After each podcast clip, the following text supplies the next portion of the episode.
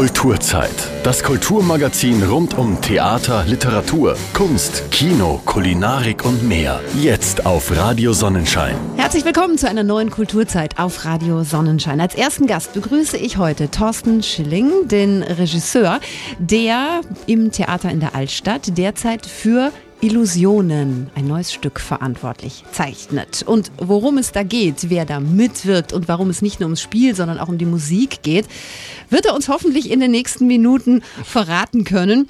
Thorsten, erstmal vielleicht Illusionen, das kann jetzt alles so nichts sein, aber bei euch hat es doch schon äh, eine konkrete Handlung zumindest.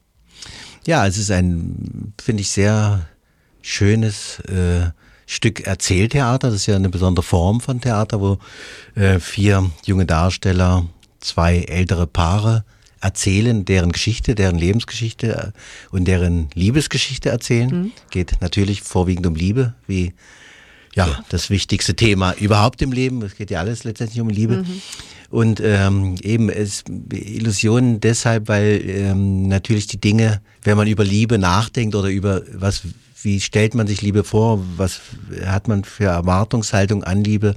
Was ist eigentlich Liebe? Mhm. Äh, verschwimmt die äh, Tatsache und Realität natürlich äh, sehr.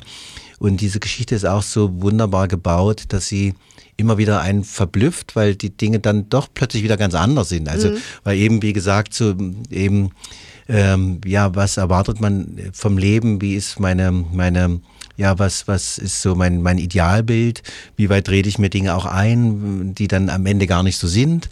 Also die Grundfrage im Stück ist, ja, geht, was ist eigentlich Liebe? Also What is Love ist auch ein, äh, ein Musiktitel, den wir gewählt haben, auch in diesem Stück. Mhm. Und ähm, letztendlich äh, ist immer die Frage, so kann Liebe nur Liebe sein, wenn sie erwidert wird, wenn sie mhm. gegensätzlich ist oder ist Liebe auch grenzenlos, kann sie einseitig sein, kann man dabei glücklich sein, wenn man jemanden liebt, der einen nicht wieder liebt. Ähm, und letztendlich merkt man das bei diesen Paaren, die eigentlich, wo man ähm, denkt, ja, Wahnsinn, dass Leute über 50 Jahre verheiratet sind und noch so eine Liebe füreinander haben und auch so eine Ehrlichkeit und man merkt dann äh, aus den Erzählungen, die aus unterschiedlichen Perspektiven erzählt werden, eben von den vier Erzählern, dass die Dinge dann doch äh, von jedem ein bisschen anders gesehen werden. Mhm. Also plötzlich sind dann irgendwie quer und äh, ähm, Beziehung unter den Paaren stellen sich raus oder dass eigentlich nach dem Tod eines ähm, Protagonisten, über den erzählt wird, der die Liebe seiner Frau auf dem Totenbett gesteht, als nächstes die Frau zum Freund von dem Mann geht und sagt, eigentlich habe ich immer dich geliebt mhm. und so Dinge. Also es ist plötzlich so, ja, und trotzdem ist es, schwebt immer Liebe über dem Ganzen. Mhm. Und es ist, finde ich, auch ein sehr romantischer Abend, sehr, sehr stille auch, finde ich, so, wo man auch, glaube ich, sehr viel nachdenkt über sich, über sein eigenes Leben und auch immer wieder einen Bezug auch äh, findet zu den Texten, zu den sehr schön erzählten Geschichten, weil es wirklich um Geschichten von ganz einfachen Leuten geht. Also ja. Also es ist nicht irgendwie ein Königsdrama oder so, sondern einfach es sind äh, es könnte jeder es, sein. Es also könnte jeder auch. sein mhm. und, und, und dadurch betrifft es uns auch und mhm. geht uns auch was an. Mhm. Ähm, es ist, finde ich, auch in der von Ivan Virypajew, dem Autor, äh, finde ich sehr schön auch literarisch aufgearbeitet, weil es natürlich im russischen Sinne auch ein bisschen so den Mut zum, zum, zum bisschen zum Kitsch auch hat, manchmal mhm. zum, zur, zur Wahrhaftigkeit auch mhm. und zum, zum, zur Leidenschaft und trotzdem immer wieder ein bisschen auch mit dem Augenzwinkern. Also es ist nicht so hinter einer Fassade der, der Ironie verborgen, weil mhm. das ist ja oft, in Gefühlssachen ist es, fällt es uns als Westeuropäern ja oft ein bisschen schwierig, so gerade drüber zu reden, sondern Stimmt. eigentlich ist es ja ein bisschen uncool, äh, wenn man so sagt, so das ist der Mensch für den ich da bin, so mhm. aus, ne? sondern mhm. es muss ja immer noch ein bisschen was offen bleiben und so. Mhm. Und ja, und, und, und das ist natürlich schön, dass es, ähm, finde ich, sehr witziger Abend ist, auch ein sehr gefühlvoller, manchmal ein bisschen trauriger. Mhm. Und ja, es ist also es führt uns in alle Schön. Stimmungslagen quasi. Auf jeden Fall, ja. Mhm. Und, und das wird auch extra unterstrichen, äh, Trugbilder der Liebe mit Musik, Musik, Musik. Wer deine Arbeiten kennt, weiß eh, dass du da ein Fable für hast und dass du das immer wieder sehr, sehr gelungen einbaust mit der Musik. Also ob das jetzt der Kafka war äh, im vergangenen Jahr, ob das jetzt der mhm. Don Quixote war. Und diesmal bist du diesem roten Faden quasi auch wieder gefolgt, oder? Du hast da sehr viel Spaß dran. Ja, naja, weil ich auch finde natürlich, dass so Theater ist ja ein Gesamtkunstwerk und das hat was mit der Optik zu tun. Das heißt, dass natürlich auch eine Ausstattung oder Bilder, finde ich, wichtig sind, um einen Theaterabend zu genießen. Ähm, natürlich die Menschen auf der Bühne, die, die Schauspieler, die, die Figuren verkörpern, aber eben auch Musik, weil ich finde so, dass die Musik ist ja ein, einfach ein wunderbarer Träger von Emotionen mhm. so.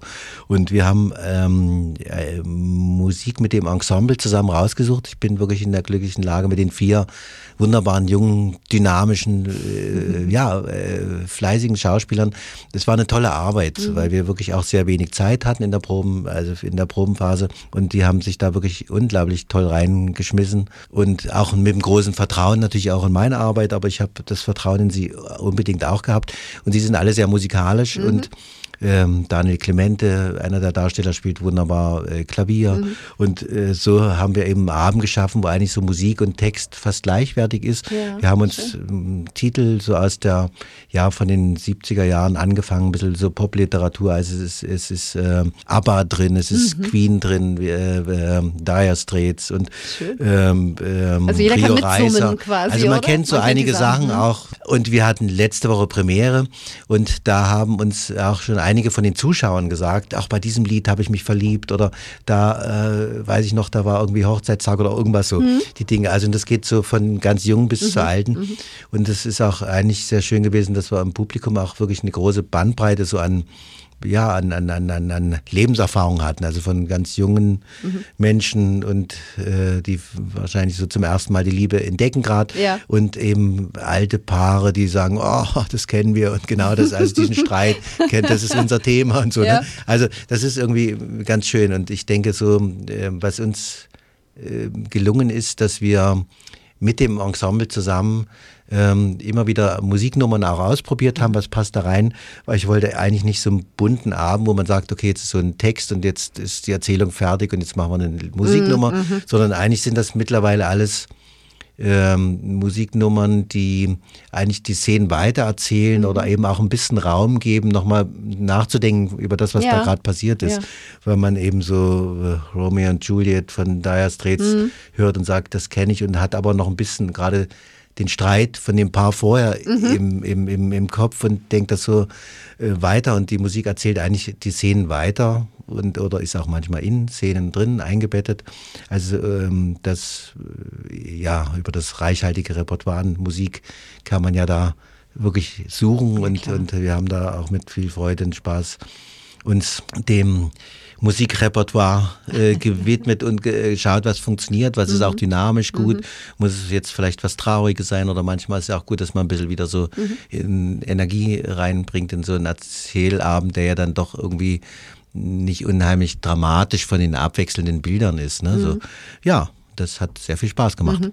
Das heißt also, ihr habt aber wirklich dann auch ausprobiert teilweise, also mehrere äh, Songs zu einer bestimmten Szene gehabt zur Auswahl und dann geschaut, also wirklich entwickelt, was trifft es jetzt am besten und womit können genau. wir die Situation einfach wirklich weiterspinnen, mit welchem Song? Ja, ja, genau.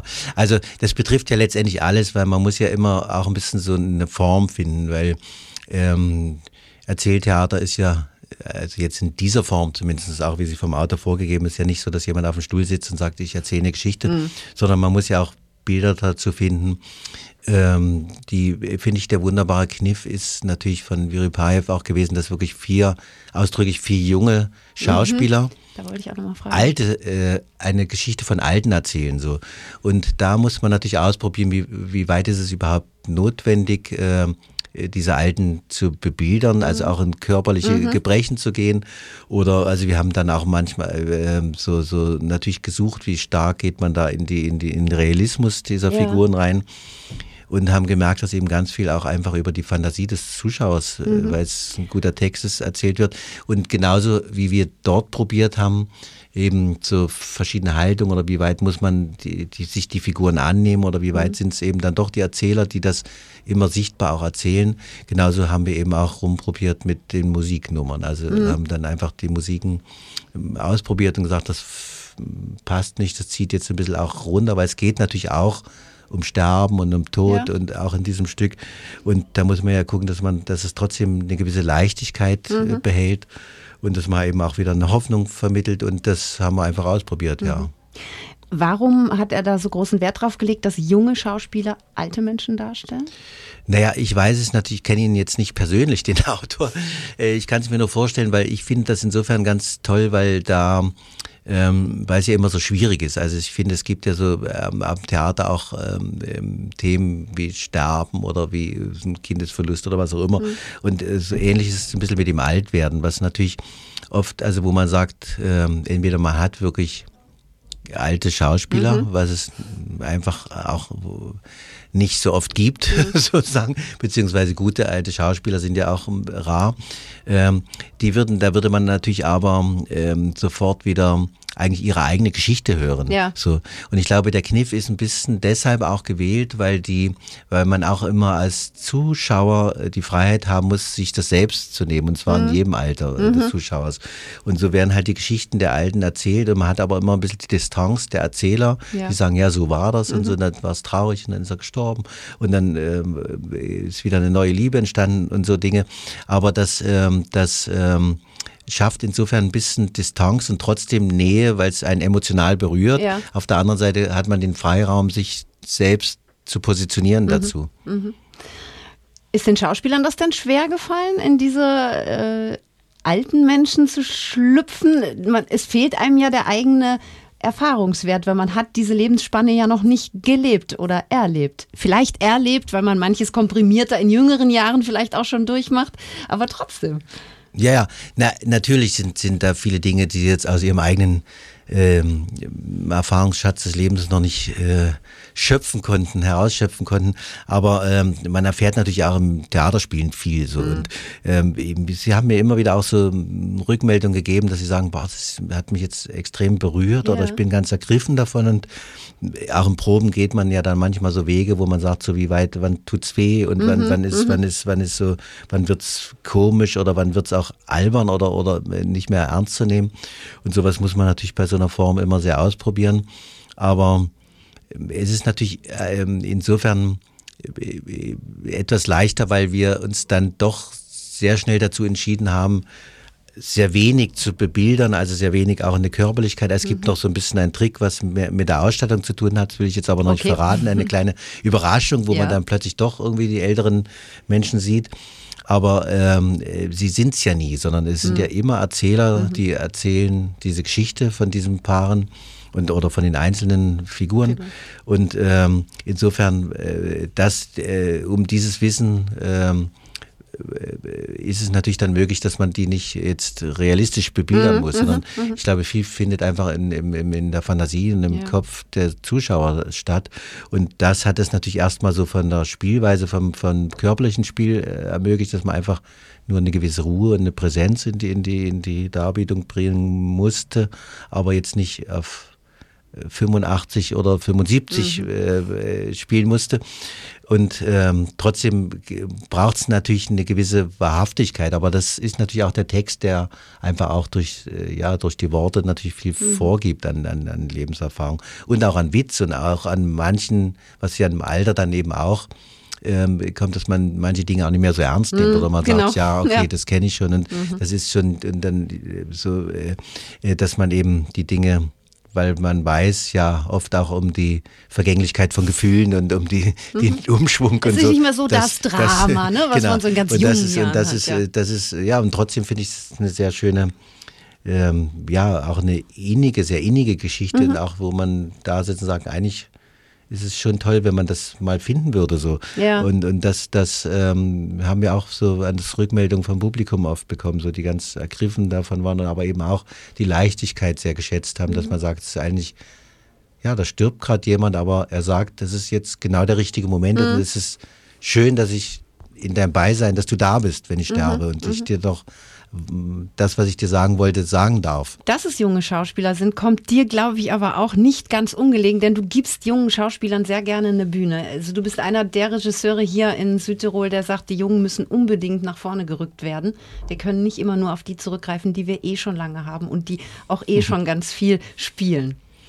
Ja, natürlich. Äh, ich finde, das ist ja ganz wichtig, auch ist ja auch unsere Aufgabe, ähm, die eben auch Nachwuchs zu fördern und einfach auch ähm, ihnen die Möglichkeit zu geben, auch das Vertrauen zu geben, sich ausprobieren zu dürfen. Mhm. Und das ist ja oft so, wenn man ein bisschen auf Nummer sicher geht, ja gut, diese ähm, Person oder der Schauspieler passt da eins zu eins drauf. Und ich finde ja gerade, Schauspiel hat natürlich auch damit zu tun, dass man auch mal Extreme ausprobiert. Und ich versuche natürlich mit diesen Leuten auch, also jetzt wie Frederik Redavid, der zum Beispiel jetzt in der Carambolage den Hamlet gerade gespielt mhm. hat, spielt halt jetzt da auch mit und das ist was völlig anderes. Darauf, ja. und, und, und das hat natürlich mit dem Hamlet gar nichts zu tun. So, ne?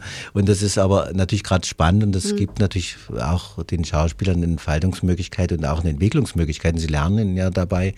Und ähm, im Ausprobieren. Und ich finde es aber auch ganz angenehm, weil ich natürlich auch dadurch immer wieder so gefordert werde, weil da ist natürlich so eine Energie und gibt's nicht, gibt es nicht. Und das mhm. ist, das liebe ich an diesen jungen Teams, ja. dass sie einfach sagen, Ma, probieren wir, machen wir los und zack. Und dann geht's irgendwie, dann tut man sich weh und sagt, so klappt's nicht. Und das ist natürlich durch die Erfahrung von älteren Schauspielern oft ein bisschen verbaut, mhm. so, ne? Auch, mhm. dass man merkt, ja, das habe ich schon dreimal probiert, das hat damals schon nicht geklappt, also versuche ich es gar nicht oder das ist mir jetzt zu gefährlich, da ja. gehe ich nicht hoch, weil da könnte ich runterfallen und so. Und das sind natürlich Sachen, ähm, wo man einfach, ja, ein bisschen radikaler oder, oder auch so, so mit einer größeren Energie arbeiten kann. Mhm. Und das finde ich einfach auch sehr angenehm, weil man natürlich auch ähm, in so einer Arbeitsweise, die ich habe, wo ich ja viel von dem von den Schauspielern immer nehme. Also ähm, ich habe natürlich immer ein Konzept und lasse aber oft Dinge auch so laufen, ja. improvisiere und dann schauen wir, beobachte ich Dinge und rück sie wieder gerade. Mhm. Und dazu muss natürlich erstmal ein Mut herrschen, mal loszumachen, ja, auch stimmt, in eine völlig klar. quere Richtung. Mhm. Manchmal läuft es dann gegen die Wand und sagen, okay, das weg, Kaffee mhm. trinken, nochmal von vorne so. Ne? Mhm. Ne? Das ist schön, das Arbeiten. Mhm. Mhm. Nennen wir das Team doch mal beim Namen. wir haben nämlich noch gar nicht alle erwähnt. Die Damenriege, Petra Rohrker und äh, Viktoria Obermazzoner und Frederik Redavid hast du schon genannt und Daniel Clemente. Also die vier mhm. stehen für dich auf der Bühne und ähm, begeistern uns mit Illusionen, Trugbilder der Liebe mit Musik, Musik, Musik im Theater in der Altstadt von Meran. Und es gibt noch äh, ausreichend Gelegenheit, sich das Ganze anzuschauen. Morgen Abend, am Dienstag, 25. wird zum Beispiel wieder gespielt, dann auch am 26. und 27. Februar, aber auch im März, am 1., 3., 4., 5., und 6. Ja, und ich finde immer, wer die Arbeiten von dir kennt, Thorsten, der muss einfach gehen, weil ich bin großer Fan von dir und deinen Arbeiten. Ich bin aber auch Fan von deinem Team da. Also die, die vier mag ich auch fürchterlich gerne und ich, ich kann mir nur vorstellen, dass es toll wird. Ich habe es noch nicht gesehen, ich, ich komme aber ganz bestimmt und schaue es mir an. Und äh, ich danke dir, dass du uns hier Einblicke gegeben hast heute und wünsche ein volles Haus bei jeder Vorstellung natürlich. Ja, ich danke auch, dass ich hier sein durfte und ja, freue mich natürlich aufs Publikum und noch mehr und genaueres wird man natürlich erleben können, wenn man selbst kommt. Und ich freue mich natürlich auf viele Besucher. Einen ganz besonderen Buchtipp habe ich heute auch mitgebracht in die Kulturzeit von Sternekoch Frank Rosin. Wer kennt ihn nicht? Er ist einer der beliebtesten deutschen Fernsehköche und er lässt es sich selbst gerne schmecken. Vor einiger Zeit, da wurde ihm das Gold um seine Hüften dann doch ein bisschen zu viel auf leckeres Essen zu verzichten. Das kam für Rosin aber nicht in Frage. Also nutzte er seine Expertise als Koch, um seine Ernährung dauerhaft umzustellen und eine Vielzahl an gesunden Rezepten zusammenzustellen. Dank dieser Umstellung und einer Portion Sport hat Frank Rosin nun 15 Kilo weniger auf den Rippen und über seinen neuen Lebensstil ein Buch geschrieben. Gesund und fit mit Frank Rosin. Ich begrüße ihn herzlich am Telefon bei mir. Hallo, Herr Rosin. Hallo, schönen guten Tag. Hi. Herr Rosin, wie wichtig sind Essen und Genuss denn tatsächlich für Sie? Ja, Essen und Genuss ist für mich die Mitte des Lebens und von daher, ich denke Essen, ich schmecke Essen, ich fange an zu essen, wenn ich aufstehe und höre auf, wenn ich schlafen gehe. Von daher für mich schwierig, da auch ein Maß zu finden. Das ist, glaube ich, auch so das Damoklesschwert meines Lebens. Was hat Sie dazu bewegt, Ihre Ernährung und Ihren Lebensstil umzustellen? Dass ich einfach zu dick war und dass ich einfach in dem Alter, in dem ich bin, ich sag mal, noch fit beweglich sein wollte und mich gut fühlen wollte und weil ich auch gerne Sport mache und junge Kinder habe, habe ich mir einfach gesagt, so geht's nicht weiter. In Ihrem Buch Gesund und fit mit Frank Rosin beschreiben Sie, dass Ihr Ernährungsstil jetzt auf drei Pfeilern basiert. Welche drei Pfeiler sind das denn? Ja, die drei Pfeiler bestehen einfach dadurch, dass ich weiterhin immer Freude am Essen habe, dass ich aber ganz genau schaue, was esse ich, in welchem Zusammenhang und vor allen Dingen, was ist mein roter Faden, also was ist mein Tagesverbrauch und wie halte ich mich durch Essen mit Genuss gesund und fit für die Zukunft. Nach welchen Kriterien sollte man denn gesunde Zutaten überhaupt auswählen? Gesunde Zutaten sollte man auf jeden Fall so auswählen, dass man wirklich lernt, sich dafür zu interessieren, was man isst. gehe ich in eine Apotheke, kaufe mir ein Medikament, lese ich als erstes durch, was macht das Medikament mit mir und welche Nebenwirkungen hat es. Das macht aber keiner, wenn er in den Supermarkt geht und ein Convenience-Produkt kauft. Stimmt. Und da Lebensmittel auch krank machen, unter anderem auch dick, sollte man sich auch dafür interessieren. Neben der Ernährung sind aber auch Sport und Bewegung wichtige Faktoren für ein gesundes Leben. Inwiefern gehen Sie im Buch auf diese Punkte ein? Fitness ist sehr, sehr wichtig. Nicht das Wichtigste, aber ein wichtiger Teil, weil ähm, natürlich Körperspannung und Muskelaufbau, gerade wenn man älter wird, unumgänglich ist. Man sagt dazu ja so 70, 30, 70 Prozent Ernährung, 30 Prozent Sport. Dafür haben wir Irene Scholz gefunden. Das ist für mich die Fitness-Queen in Deutschland schlechthin. Irene ist jemand, die es ohne moralischen Zeigefinger schafft, Fitness und Leichtigkeit und Spaß daran zu vermitteln. Das hört sich auf jeden Fall überzeugend an. Herr Rosin, vielen Dank für das Gespräch. Ja, ich danke Ihnen. Vielen Dank. Gesund und fit mit Frank Rosin ist im Dorling Kindersley Verlag erschienen, kostet 19,95 Euro und es enthält Tipps zur gesunden Ernährung, 75 leckere Rezepte zum selbermachen und jede Menge Anregungen für mehr Bewegung.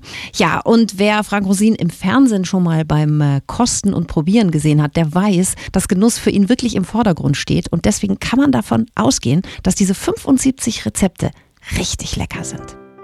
Ich finde, wir sollten heute auch ein bisschen reisen und da geht es in den hohen, hohen, hohen Norden. Jahrhundertelang machten sich Forscher auf die Suche nach einem Weg durchs Packeis, um einen kurzen Handelsweg nach Asien zu finden.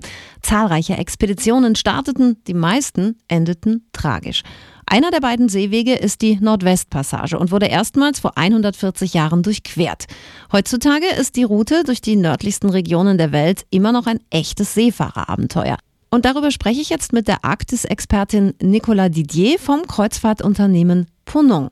Hallo. Hallo. Warum ist denn für viele die Arktis ein lang gehegter Entdeckertraum, Frau Didier? Ja, Menschen sind Entdecker, Abenteurer, Eroberer. Und ich glaube, gerade in der heutigen Zeit, wo die Welt durch die Globalisierung ähm, so nah zusammengerückt ist, jeder überall hinreisen kann, die Menschen auf den Mond fliegen, geht eben eine besondere Faszination von diesen Orten aus, die scheinbar so nah, aber doch immer noch so unerreichbar sind. Und dann ist es natürlich ganz klar auch die raue und sehr unberührte Landschaft, die viele Menschen sicherlich reizt. Und was ist an der Landschaft so faszinierend? Ich denke, sie ist ganz anders, als viele sich das vorstellen. Sie ist sehr vielseitig. Man hat natürlich die Polarlichter, man hat die Mitternachtssonne, man hat schroffe Natur, gleichzeitig aber auch die Tiere, den Eisbär, den König der Arktis, den natürlich sehr, sehr viele Menschen einfach gerne mal in seinem natürlichen Lebensraum entdecken möchten. Zu welcher Jahreszeit lohnt sich denn überhaupt ein Besuch in der Arktis? Das kommt wirklich darauf an, was die Gäste erleben möchten.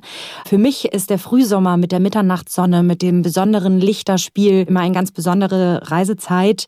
Aber auch der Spätsommer, wenn die Dunkelheit zurückkehrt und man die Möglichkeit hat, die Polarlichter zu sehen, ist es wirklich wunderschön. Also man kann das gar nicht so pauschal sagen. Mhm. Und warum ist dann gerade eine Rundreise mit dem Schiff so geeignet dafür? Diese Region ist immer noch einfach sehr unberührt. Es gibt keine richtige Infrastruktur. Das heißt, man kann nicht einfach sich in den Zug setzen und von A nach B reisen. Und so ein Schiff gibt einem eben die Möglichkeit, die verschiedensten Orte zu besuchen und gleichzeitig an Bord Komfort zu erleben, sich entspannt mit seinem Hotel von A nach B bringen zu lassen und jeden Morgen in einer neuen, faszinierenden und überwältigenden Landschaft aufzuwachen. Mhm. Und das, was man heutzutage auch immer fragen muss, was unternehmen Sie, um den einzigartigen Lebensraum dort zu schützen? Ja, wir unternehmen sehr, sehr viele Dinge und sehen uns in unserer Branche durchaus als Vorbild. Aber ein ganz großes Thema, was viele Kritiker auch immer gerne vergessen, ist das Thema Bewusstsein schaffen. Unser Geschäftsführer hat einmal gesagt, was wir kennen, schützen wir besser. Mhm. Und so bringen wir die Menschen ganz bewusst in diese Orte, um ihnen live zu zeigen, was es eben zu schützen gilt. Und ich denke, jeder, der so eine Reise schon mal unternommen hat, wird mir zustimmen und sagt, sie verändert einen. Und man hat von ganz alleine eben auf einmal das Bedürfnis, diese besonderen Orte und unsere wunderbare Welt zu schützen. Nicolas Didier vom Kreuzfahrtunternehmen Ponant. Ich sag äh, vielen Dank und eine schöne Zeit. Vielen Dank. Moderne Abenteuerreisen, ganz authentisch und dabei maximalen Komfort erleben. Weitere Infos und einen Überblick über andere Reiseziele gibt's auch im Netz unter ponant.com. Wie wär's mit einem hochspannenden Thriller über die Macht, die Welt zu vernichten? Als Barack Obama 2013 wegen politischer Spannungen ein Treffen mit Wladimir Putin in Moskau absagt und stattdessen Schweden besucht, befindet sich in seinem Gefolge auch ein Mann, der buchstäblich das Schicksal der Welt in seinen Händen hält. Er trägt zwar nur einen Koffer, der aber hat es in sich. Denn er enthält die Codes, mit denen der Präsident jederzeit Atombomben zünden und die Apokalypse auslösen kann. Dieser Koffer, vor allem aber sein Träger, inspirierten den schwedischen Autor Matthias Berg zu einem Buch. Helke Michael hat einen Buchtipp für uns, der Der Carrier erträgt das Schicksal der Welt heißt und mega spannend ist. Nach den Anschlägen vom 11. September haben die USA eine geheimdienstliche Abteilung eingerichtet, die von einem Unbekannten mit dem Codenamen Alpha geleitet wird. Alles hatte eine klare Zielrichtung. Sorgt dafür, dass so etwas nicht noch einmal vorkommt, dass kein feindliches Flugzeug am helllichten Tag in ein Gebäude wie das World Trade Center fliegt. Unsere Aufgabe bestand darin, alle notwendigen Präventivmaßnahmen zu ergreifen, die außerhalb der herkömmlichen Geheimdienstbefugnisse lagen. Der Zweck heiligte die Mittel. Zum Team um Alpha gehört auch Erasmus Levine. Sein Job ist einzigartig. Als Carrier trägt er den Koffer mit den Codes, mit denen der US-Präsident Atombomben starten kann. Der Koffer war natürlich das Kronjuwel des Ganzen. Unser innerstes und äußerstes Geheimnis, unser letzter Ausweg, unsere Bestie in Ketten. Erst das Objekt, dessen Schutz unser wichtigster Auftrag war, dann unsere ultimative Angriffswaffe. Als Erasmus den US-Präsidenten auf einer Reise nach Stockholm begleitet, scheint einiges merkwürdig. Nicht nur, dass es für die Reise keine offizielle Einladung gab. Es kursierten Gerüchte, wonach Spione sich eingeschlichen hätten. Innerhalb des Teams behielten wir einander ständig im Auge, beobachteten jede unserer Bewegungen. Und dieses Mal waren uns die letzten Anweisungen erst an Bord der Air Force One erteilt worden, und selbst das erst kurz vor dem Start, als wir mit niemandem mehr Kontakt aufnehmen konnten, der nicht autorisiert war. Wie schon viele Male zuvor erhält Erasmus in Stockholm wieder eine Nachricht von Alpha. Daraufhin verschwindet er samt Koffer mit dem brisanten Inhalt in den Tunneln unter der Stadt. In einem geheimen Bunker begegnet Levine erstmals der Person, die er bisher nur als Alpha kannte. Tief unter der Erde erfährt er das Geheimnis von Alphas Nachrichten an ihn, hinter denen sich ein Plan verbirgt, der die Welt entweder für immer verändern oder die Menschheit auslöschen wird. Nach und nach wird Erasmus klar, was Alpha meinte, als er ihm in seiner allerersten Nachricht sagte Du und ich gegen den Rest der Welt. Der Carrier erträgt das Schicksal der Welt von Matthias Berg. Das Ganze ist erschreckend realistisch, wenn man bedenkt, dass es weltweit rund 14.000 Nuklearsprengköpfe gibt und schon 100 ausreichen, um die ganze Menschheit auszulöschen. Dieser packende Thriller, der ist vor wenigen Tagen am 21. Februar im Atrium Verlag erschienen und den bekommt man natürlich in der Buchhandlung seines Vertrauens. Glück macht süchtig. Egal wie viel man davon hat, von Glück kann man einfach nie genug haben. Aber was macht Glück eigentlich aus? Für jeden bedeutet es etwas anderes. Der Schlüssel dazu befindet sich aber immer am selben Ort, nämlich in einem selbst. Wie man den findet, weiß Cordula Nussbaum. Mit ihrem Blog glücksfactory.de und ihrem Podcast erreicht sie Glückssucher auf der ganzen Welt. Und jetzt nimmt uns die erfolgreiche Autorin, Rednerin und Organisationsexpertin mit ihrem Sechs-Stufen-Programm Meine Glücksfactory, so mache ich mich einfach glücklich, mit in ihre Selbstcoaching-Manufaktur. Mein Kollege Oliver Heinze, der weiß mehr. Jeder ist für sein Glück zumindest 40 Prozent selbst selbstverantwortlich, sagen führende Glücksforscher. Gemeint sind damit nicht etwa glückliche Zufälle, sondern vielmehr ein dauerhafter Zustand. Den zu erreichen und zu erhalten bedeutet als allererstes, man muss etwas dafür tun. Handeln ist der Schlüssel Nummer eins für unsere Glücksgefühle. Und wir ganz allein haben diesen Schlüssel in der Hand. Nicht andere Menschen können uns langfristig oder umfassend glücklich machen. Das können nur wir. Und zwar indem wir nicht nur wissen, was uns gut tut, sondern indem wir entsprechend handeln. Sprich, tu, was dir gut tut und tu es mit Leidenschaft. Leidenschaft heißt nicht hochemotional alles vom Platz zu fegen und lautstark sein Befinden kundzutun. Viele Menschen brennen innerlich und sind im Außen völlig gefasst. Leidenschaft ist eine Frage von Charakter und Hingabe. Wann aber sind wir leidenschaftlich? Was treibt uns derart an, dass wir voller Hingabe auch verloren gegangenen Bällen nachsetzen. Es lohnt sich, diese Fragen zu klären, denn die eigene Leidenschaft zu entdecken und leben zu können, ist das Beste, was wir in puncto Glücklichsein tun können. Dafür brauchen wir allerdings Klarheit. Nicht zu wissen, was man will, lässt einen nur unglücklich werden. Wer seine Ziele und Wünsche kennt, sollte sie auch äußern. Und das ist Schlüssel Nummer vier. Vertraue dir selbst. Wie oft haben Sie sich nicht getraut, für sich und Ihre Wünsche einzustehen? Wie häufig stellen Sie sich und Ihre Leistung in Frage? Wie gerne lassen Sie Ihren inneren Kritiker zur Höchstform auflaufen und positives Feedback anderer Menschen kaputt machen? Natürlich sind Selbstzweifel nicht immer schlecht. Eine gesunde Portion Selbstkritik und Selbstironie hält uns hungrig, sorgt dafür, dass wir in Bewegung bleiben, weiterlernen und uns weiterentwickeln. Auch die zwischenmenschlichen Beziehungen spielen eine wichtige Rolle. Problematisch dabei, was den einen glücklich macht, macht andere möglicherweise unglücklich. Die richtige Balance ist essentiell. Und ganz wichtig, niemals das Atmen vergessen. Im Alltag atmen wir häufig viel zu flach. Gerade unter Stress holen wir kaum Luft, atmen zu hektisch oder halten vor Anspannung den Atem an. Dabei können wir Stress und schlechte Gefühle ganz einfach in den Griff bekommen, indem wir wieder richtig atmen lernen und uns immer wieder entspannende Luftduschen verpassen. Insgesamt 30 Zutaten aus sechs Schlüsselkategorien, die jeder für sich ganz individuell zusammenstellen kann, um sein eigenes Glücksrezept zu finden. Cordula Nussbaums Meine Glücksfactory gibt es als Hörbuch bei audible.de zum Download. Und damit endet die heutige Kulturzeit. Ist doch ein schönes Thema, oder? Jetzt haben wir alle eine ganze Woche lang Zeit, uns auf die Suche nach dem Glück zu machen. Das heißt, wenn wir wollen, natürlich noch viel länger. Vielleicht haben es einige auch schon gefunden und können anderen Tipps geben, wie man das Glück findet. Ich wünsche euch auf jeden Fall eine glückliche Woche und bis zum nächsten Mal. Ein Tschüss und ein Ciao von der Barbara.